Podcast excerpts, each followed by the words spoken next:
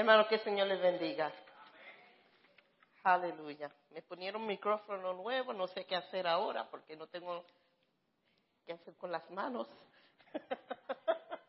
Me quitaron el micrófono. Bueno, aleluya.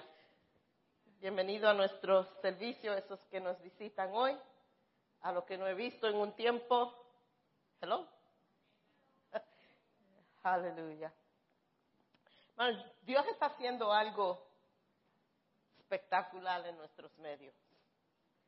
Se siente la presencia de Dios de una manera tan poderosa y hay un derramamiento del Espíritu Santo bien especial.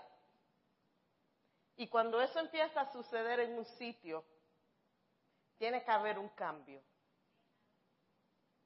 Porque el Espíritu de Dios, cuando se derrama, es, trae con él sanidad, liberación, restauración.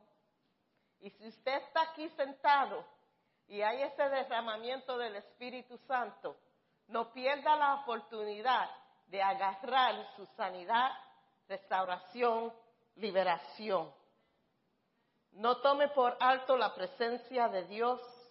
Cuando Él se está moviendo, suceden cosas. Aleluya. Vamos a seguir predicando sobre la armadura de Dios. Y a mí me tocó predicarle algo que en lo material es una cosa favorita mía. Y son los zapatos. Babe, put it up. Where is he? Where's my, where's my, Jackie, put it up. Ah. Pero no son red bottom shoes that I'm preaching about today. It's no Christian Louboutin I'm preaching about today. Vamos a estar predicando de los calzados del Evangelio de la Paz, que es parte de la armadura de Dios. Y no voy a leer en Efesios 6:15, pero hemos leído en otras semanas de otras partes de la armadura. Ya hemos predicado sobre la espada, hemos predicado sobre el, el, cinturón, hemos predicado, what was it you preached about last week? La coraza. Y hoy vamos a predicar sobre los calzados. Y en, en, el arma, en la armadura de los romanos, los soldados romanos, eso era una parte importante. Aunque todas las piezas son importantes, hemos visto que sin una de ellas, si te falta una, te fregaste. Tenemos que tener toditas las partes para poder funcionar bien y poder guardarnos contra los ataques. En, la armadura de los soldados romanos, los calzados de, los, de, la armadura de ellos era hecho de un suelo bien grueso. Y ellos cogían eso y tenía también unas, gruesas como, como tiras, pero eran bien gruesas y eran, eh, eh, ellos cogían y se lo ponían, I hope this doesn't tip and I fall over, cogían, se lo ponían y se, ah, let me not do that, y se lo, y se lo amarraban para que, I could just see it happening, se lo amarraban para que no se podía mover. Ahora, debajo del zapato tenía metal y tenía como Ustedes saben los sneakers de los baseball players. Antes era de metal, ¿se recuerda? Cuando resbalaban en una base y se, cortaba el que estaba en la base. Ahora no son de metal, son como plástico.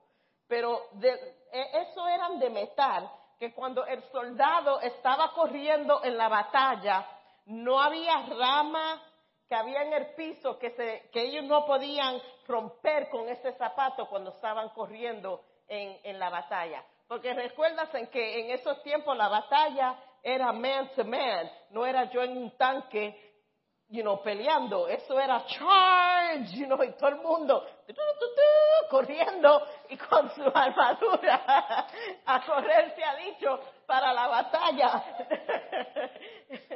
No era, no era, tú sabes, no había ni revólver para poder uno esconderse detrás de una piedra y tirar tiro. Eso era uno a uno ahí con la espada, está así. Entonces necesitaba mucha armadura porque yo vi, yo, a mí me gustan esas clases de películas de esa era. Y yo veo esas películas y yo digo, uy, that's gross, como esa gente peleaban, you know. Yo me escondo en un árbol y no salgo hasta que la batalla termine, you know. Pero, pero con esos zapatos ellos así podían correr en, donde quiera era la batalla. Y eso abría paso para ellos poder correr.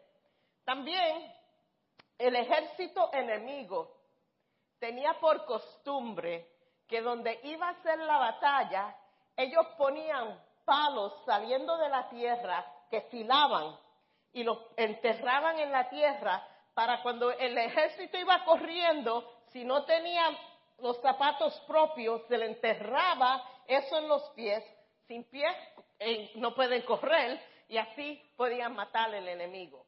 Pero con los zapatos que tenía ese metal, protegía al pie de los soldados romanos y con eso rompía todo que estaba en el medio.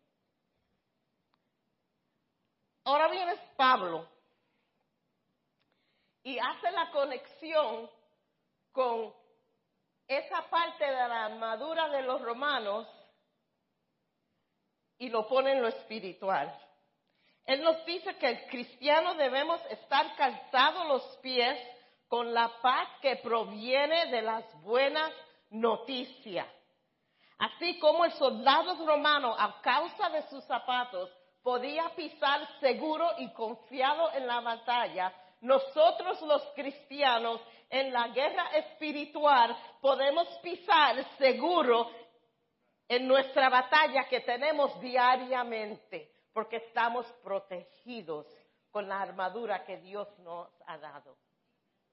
Pueden venir la batalla, pueden estar cosas que el diablo ha puesto para tropezarnos, puede tener cosas que nos pueden perferir el alma, pero si estamos armados con nuestras armaduras, podemos ir sobre esas cosas con la ayuda de Dios y con la paz que solamente viene de nuestro Dios.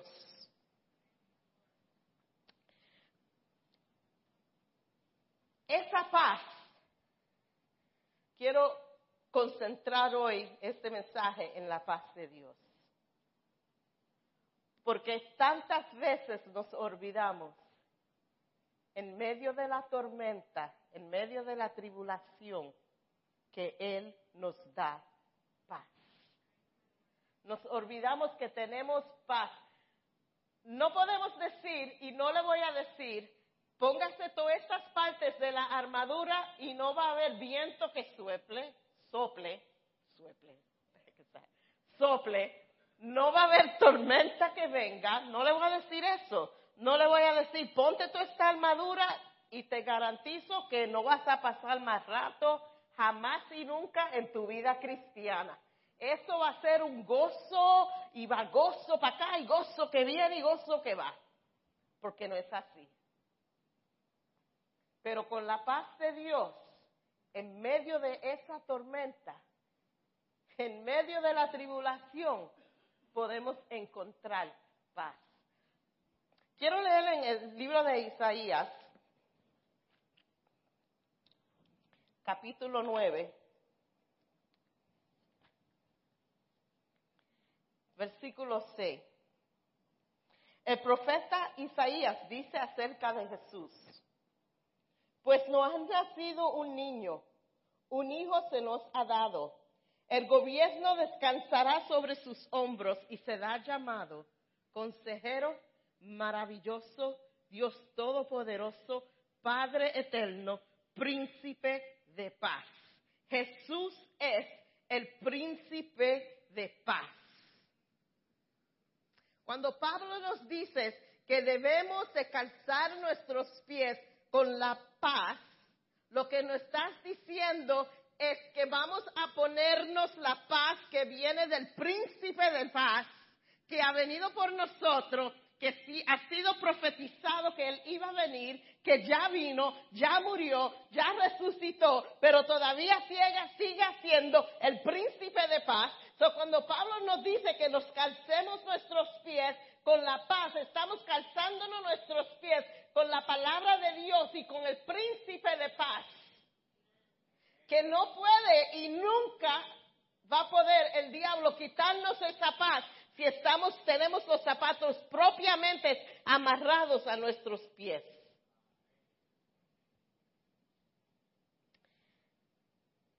Debemos de confiar en Jesús, el príncipe de paz. ¿De qué nos vale estar armados si no tenemos la confianza en Él? Hoy en día hay zapatos para todo. Si está lloviendo, hay zapatos. Si está nevando una tormenta, hay una bota para eso. Si neva un poquito, también hay una bota.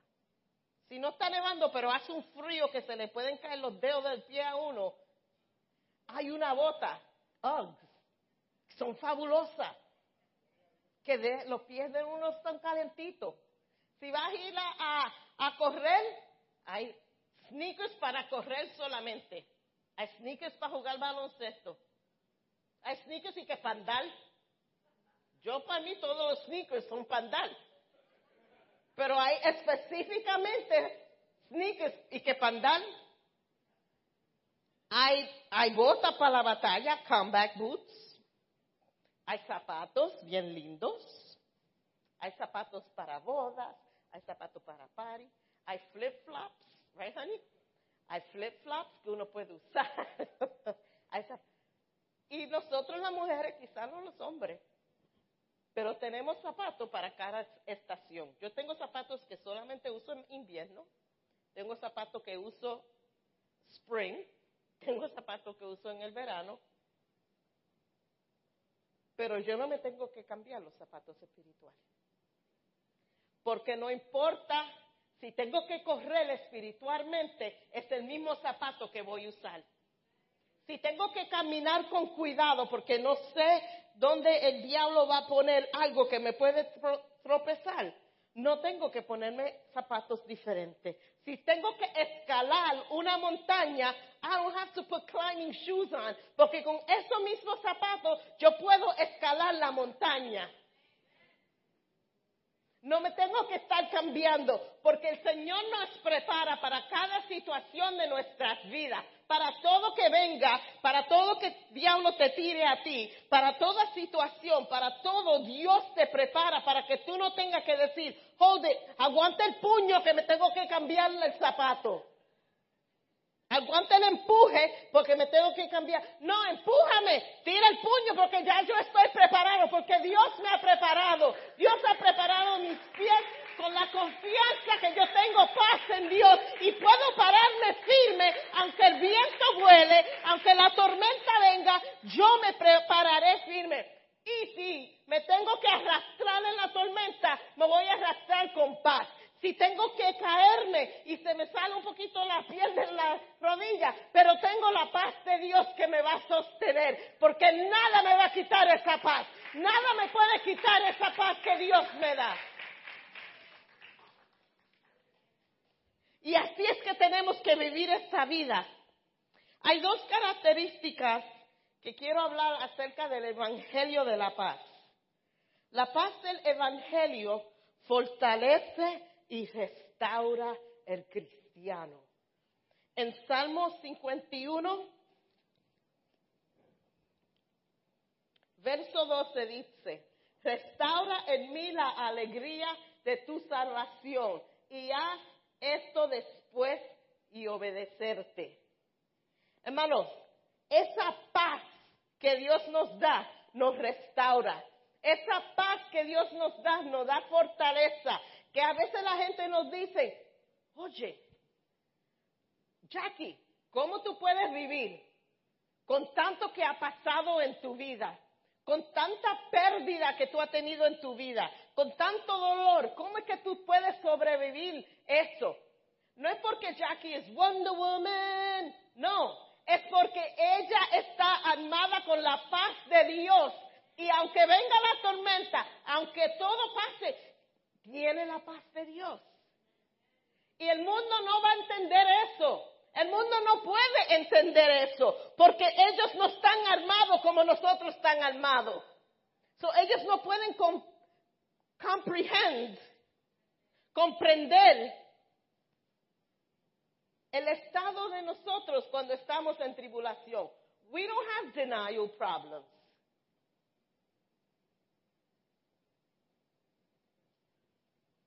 Tenemos la paz de Dios y el príncipe de paz que anda con nosotros. Nosotros no tenemos problemas mentales que no queremos aceptar el problema. el, problema tuyo es que tú no aceptas el problema. No, el problema es que yo acepto mi problema, pero yo tengo algo que tú no tienes, que tú no puedes entender. Otra característica de el Evangelio de la Paz es la paz del Evangelio consuela el alma. No solamente nos restaura, no solamente nos fortalece, pero esa paz va más allá y más adentro que toca el alma de nosotros. Como el, el salmista David, cuando se encontraba en situación que era tanto él dice, arma mía, alaba a Jehová. A veces no podemos vocalizar nuestras alabanzas porque es tanto el dolor, pero la alma de nosotros reconoce quién es el príncipe de la paz. El alma de nosotros cuando no podemos llora ante la presencia de Dios por nosotros. Y a veces nosotros tenemos que decir, alma mía despierta, Alma mía, alaba a Jehová. Alma mía, conéctate con el que tú estás. Alma mía, revive en mí ese espíritu de paz y fortaleza. Vamos a ver en el Salmo 73, verso 25. Dice, ¿a quién tengo en el cielo sino a ti? Te deseo más que cualquier cosa en la tierra. También vamos a Juan 14, 27. Les dejo un regalo. A mí me encanta como dice esa palabra. Les dejo un regalo. paz en la mente y en el corazón. La paz que yo doy es un regalo que el mundo no la puede dar. Así, no se angustien ni tengan miedo.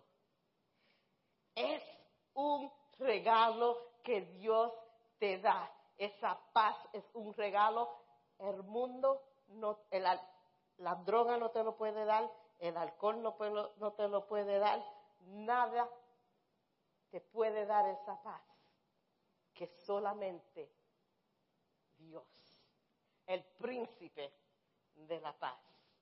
Y eso es un regalo que Él te da. Hermanos, solamente los verdaderos creyentes pueden disfrutar de la paz que ofrece el Evangelio de nosotros. El mundo quizá dirá, yo te doy paz, pero esa paz es, moment, es, temporal, es temporaria. Pero la paz que Dios da, eso es algo que es para cada día, para cada situación, para cada momento para cada obstáculo, está ahí con nosotros. Y tú dirás, bueno, esa paz que yo tengo va a estar ahí cuando mami no esté. esa paz que yo tengo, si lo pierdo todo, si lo pierdo todo, esa paz va a estar ahí. Yo te garantizo que eso es un regalo que Dios te da, que lo vas a tener para siempre. Es un regalo que Él te ha hecho. Que Dios no dice, no, dame regalo para atrás. Eso es para ti. Nuestra responsabilidad. Estar seguro que estamos aguantando el regalo que Dios nos ha dado. Esa es nuestra responsabilidad. Y ustedes dirán, bueno, eso se suena bien lindo cuando le ponemos versos a las cosas y cuando estamos oyendo la palabra de Dios y, lo, y como Dios coge usando a Pablo la armadura de Dios y cada parte y, y lo hace en lo espiritual. Pero en realidad cuando la batalla viene, saberlo y usarlo son dos cosas diferentes.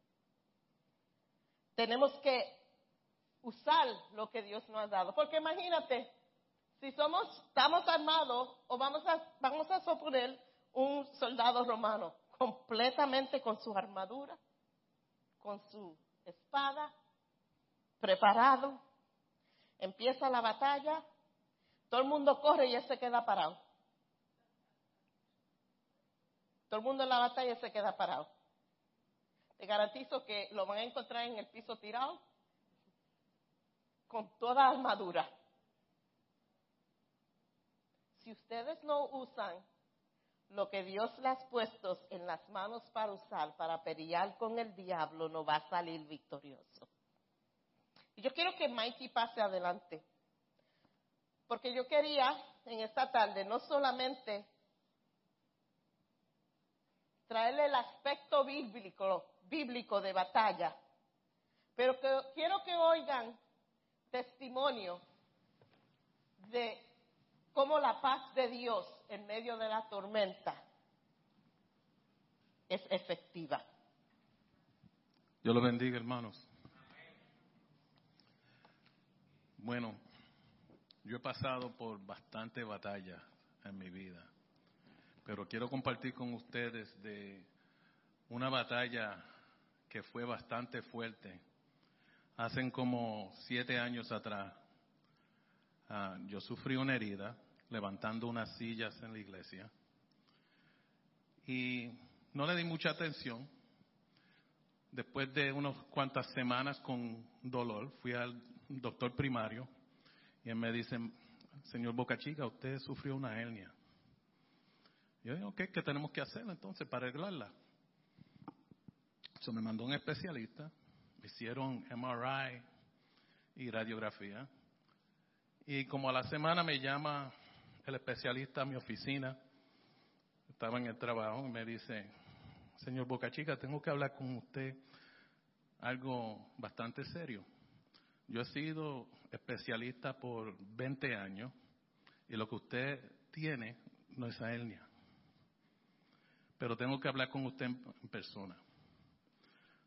Cogí el teléfono, llamé a Lucy, nos fuimos junto al doctor y en seco me dijo, tienes cáncer. Yo creo que son las palabras más difíciles para uno tragarse, es que le digan a uno, usted tiene cáncer. No sé cómo yo reaccioné en el minuto, solo sabía que había silencio en, la oficina del doctor. Me dijo cuáles fueron la, iban a ser las próximas uh, etapas de que iba a pasar yo. Y me hizo una cita con una oncóloga en, en el hospital de Montefiore. Y me dijeron que yo tenía non-Hodgkin's lymphoma y que iba a tener quimioterapia. Yo y Lucy, cuando salimos del doctor, yo estaba guiando y no sabía ni para dónde iba. Y el diablo trató de turbarme. Y yo, sé, yo lo que me recuerdo es que estábamos guiando por el Bronx River Parkway y me salí como que si iba para cross country. Yo estaba camino a casa, pero como que estaba perdido. Y yo le dije a Lucy, yo no puedo guiar. Tenía un temblor que no podía ni guiar. Nos estacionamos en el parking de, de Cross County bajo un árbol y me acuerdo como si fuera hoy. Y nos pusimos los dos a llorar. Unos llantos, hermanos, incontrolables. Yo no sabía cuál iba a ser mi futuro. Si iba a vivir un año o si iba a vivir vida larga. Y como por 20 minutos nosotros lloramos sin hablar.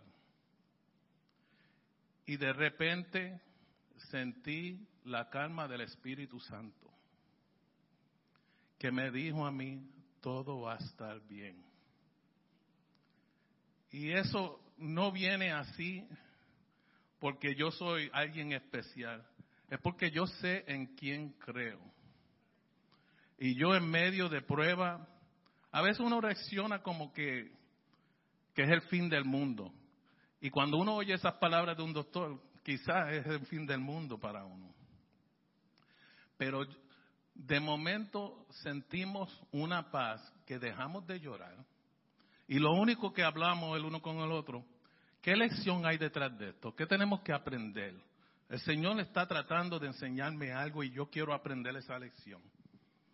Y de la misma manera que Él nos ha sacado de diferentes problemas durante nuestra vida, todos esos problemas pequeñitos me estaban preparando por el problema grande que venía a mi vida. Y yo reclamé la paz del Señor de una manera que cuando me venían a visitar en casa, yo le decía, no vengan con ay bendito aquí, los votos. A mí yo, yo no quería a nadie que sintiera pena por mí, porque el Dios que yo sirvo es un Dios todopoderoso y Él nos da paz, como dice en Juan capítulo 14, verso 27. Es una paz que no lo da el mundo. Una paz que no nos da cobardía. Es una paz que nos da aliento. Y yo me puedo parar aquí y decirle a ustedes que Dios, yo sirvo un Dios poderoso, un Dios vivo, que da paz que sobrepasa el entendimiento de nosotros da una paz que uno no puede ni captar lo grande que es esa paz hasta que uno está viviendo en una prueba y el Señor se la da. Yo solamente le quiero decir que hoy yo me estoy parando aquí diciéndole que el Señor me está sanando de ese cáncer. Desde septiembre del año pasado me dijeron, no tengo que regresar al oncólogo hasta el septiembre de 2018 para hacerme exámenes normales y yo reclamo esa victoria en el nombre del Señor y sé que la paz de Dios me sostiene, que me da vida. Y les pido a ustedes también que reclamen esa paz en su vida. Que esa paz que el Señor la da, no la da el mundo. No busquen paz en los amigos, no busquen paz en las amistades, en los compañeros de trabajo, en gente que no cree lo mismo que usted cree. Busque la paz del Señor que sobrepasa todo entendimiento. Que el Señor lo bendiga.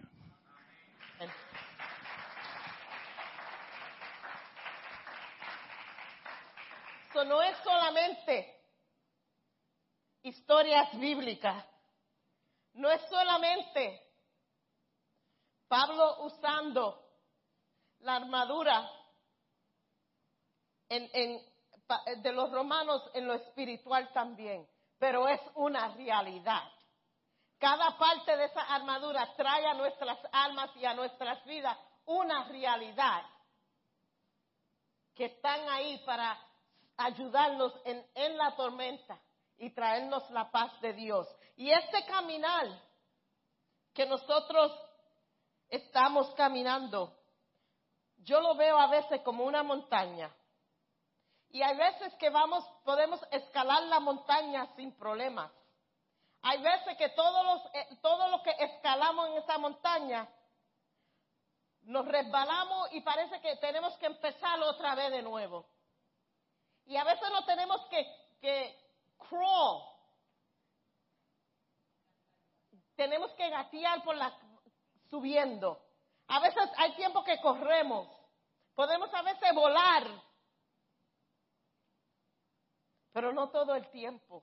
Y mientras yo estaba pensando de este caminar de nosotros y esta batalla como una montaña que tenemos que escalar, me trajo a la mente una poesía que una hermana que era bien, very dear to my heart, ella recitaba esta poesía y cada vez yo me, yo lloraba cada vez que ella recitaba esta poesía porque para mí era mi vida. Y yo fui y la encontré, la poesía. Y yo creo que mi esposo venga adelante. Y él va a leer esta poesía, porque yo no voy a llegar a la primera oración y ya sé. Se cree que yo voy a llegar también. Fe. La poesía se llama El cóndor y el caracol. El cóndor vanidoso se levanta, diciendo al humilde caracol, ¿ves esa montaña tan alta como el sol? Es una montaña andina y hasta su propia cima tan solo sube un cóndor como yo.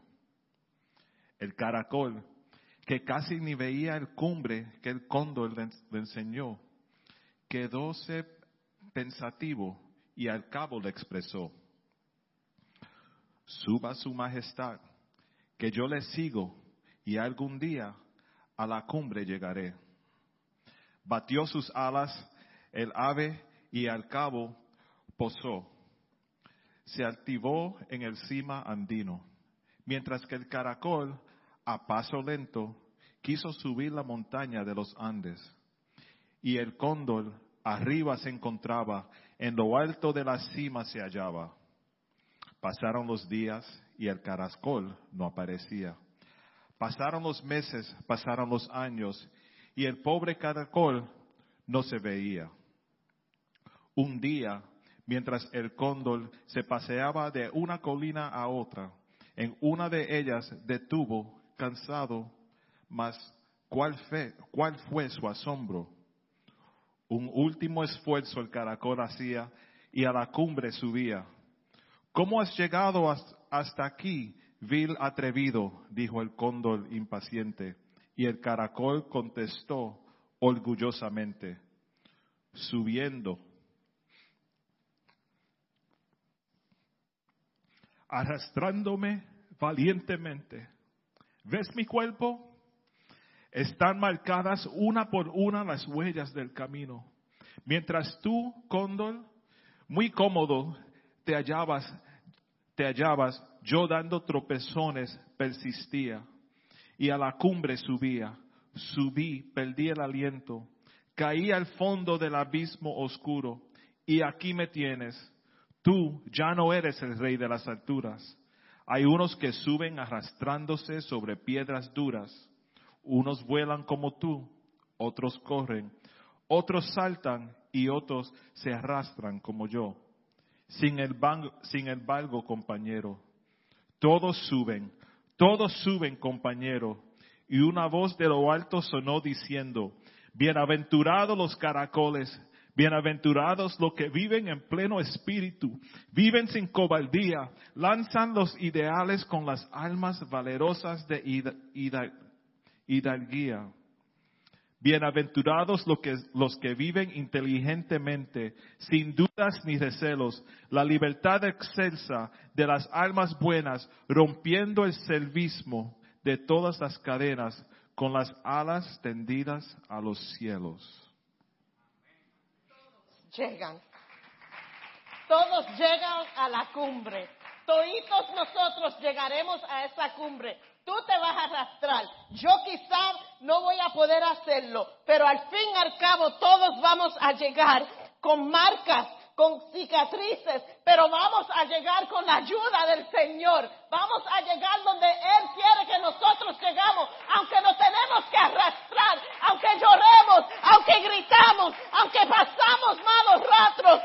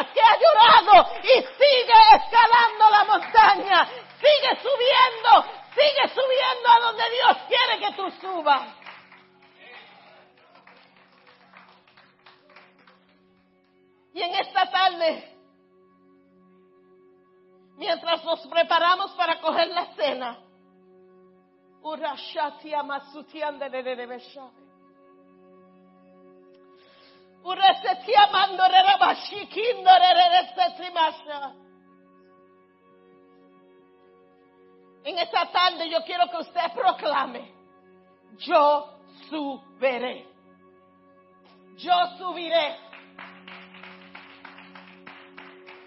yo tendré la victoria. Y, se te, y si hoy tú te encuentras que tú te has caído, di yo me levantaré. Y continuaré en este camino. Y mientras tome la Santa Cena, le voy a pedir a los que los van a servir que pasen.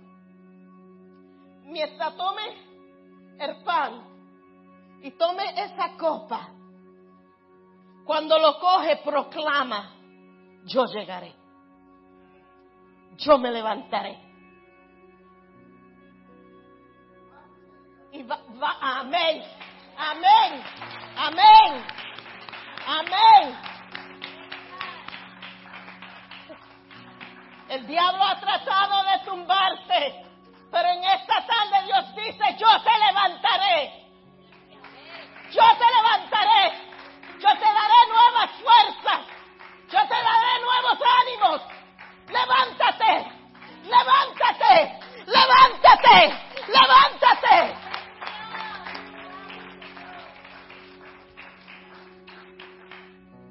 Oh, y toma esta cena en esta tarde con victoria con un clavo de victoria en tu arma, con un propósito en tu arma en esta tarde. Amén. Pasen.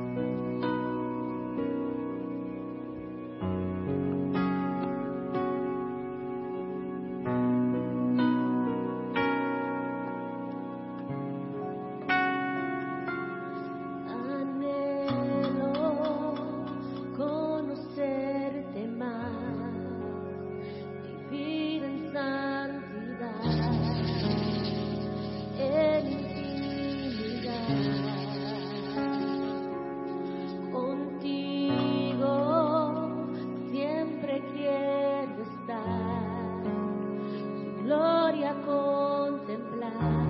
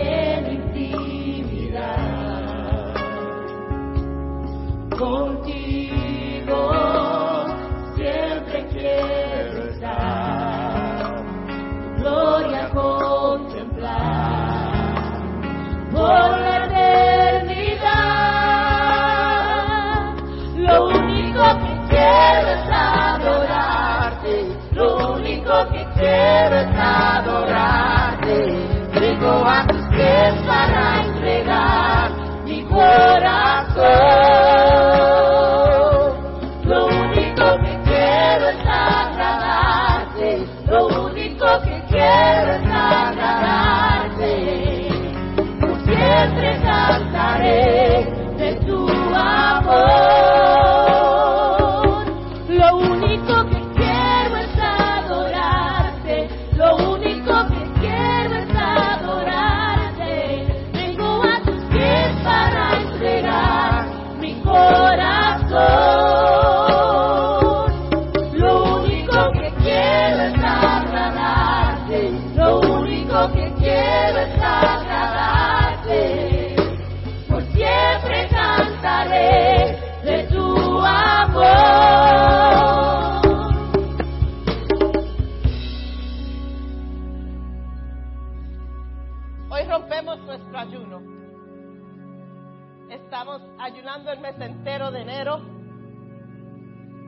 tarde rompemos nuestro ayuno congregacional con la Santa Cena.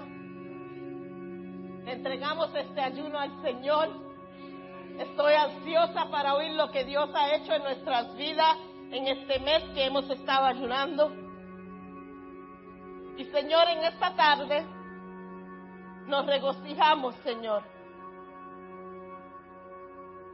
Te entregamos este ayuno y tomamos el pan símbolo de tu cuerpo y te damos gracias por ese sacrificio tan bello que tú hiciste por nosotros. Tomen el pan.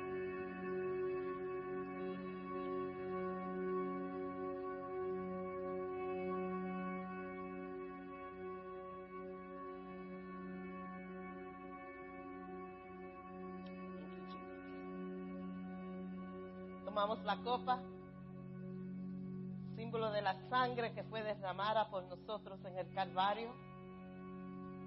Y con gozo y con victoria le entregamos este ayuno al Señor. Tomen la copa. Thank you, Jesus. Aleluya. Gracias, Señor. Aleluya. amor me rescató, que me limpió,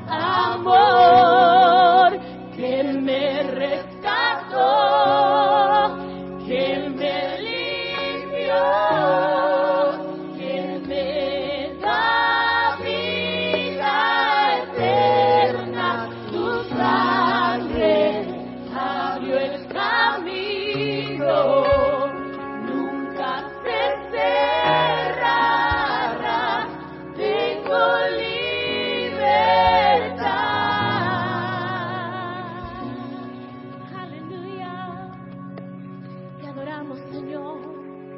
Te adoramos, Señor. Señor, te damos gracias. Gracias por tu presencia, Señor. Gracias por tu palabra, Señor. Gracias, Señor, porque esa palabra, Señor, ha venido a tiempo a nuestras vidas, Jesús. Que en esta semana, Señor, la podamos llevar con nosotros, Señor. Que podamos escudriñarla, Jesús. Gracias, Señor, porque sabemos que hemos sentido tu restauración, tu liberación, tu sanidad en esta tarde, Señor. Gracias, Señor, por el testimonio del hermano Mike, Señor. Porque eso nos ayuda a nosotros a tener fuerzas, Señor. Recobrar nuestras fuerzas, Señor. Y aumentar nuestra fe, Jesús. Gracias por tu siervo, Señor. Gracias porque tu mano está sobre él y sobre su familia, Jesús. Y así mismo está con nosotros, Señor. Gracias por tu paz, Señor. Gracias, Señor, te lo pedimos. Y si en esta semana, Señor, hay algo que quiera estorbarnos, Señor, que podamos acordarnos de la paz que hemos hablado en esta tarde, Señor. Y que tú nos ayudes, Señor, en todo lo que hagamos en esta semana. En el nombre de tu santo nombre, Jesús. Amén, amén. Dios le bendiga. Acompáñenos con unos refrescos y meriendas. Que tengan una feliz semana.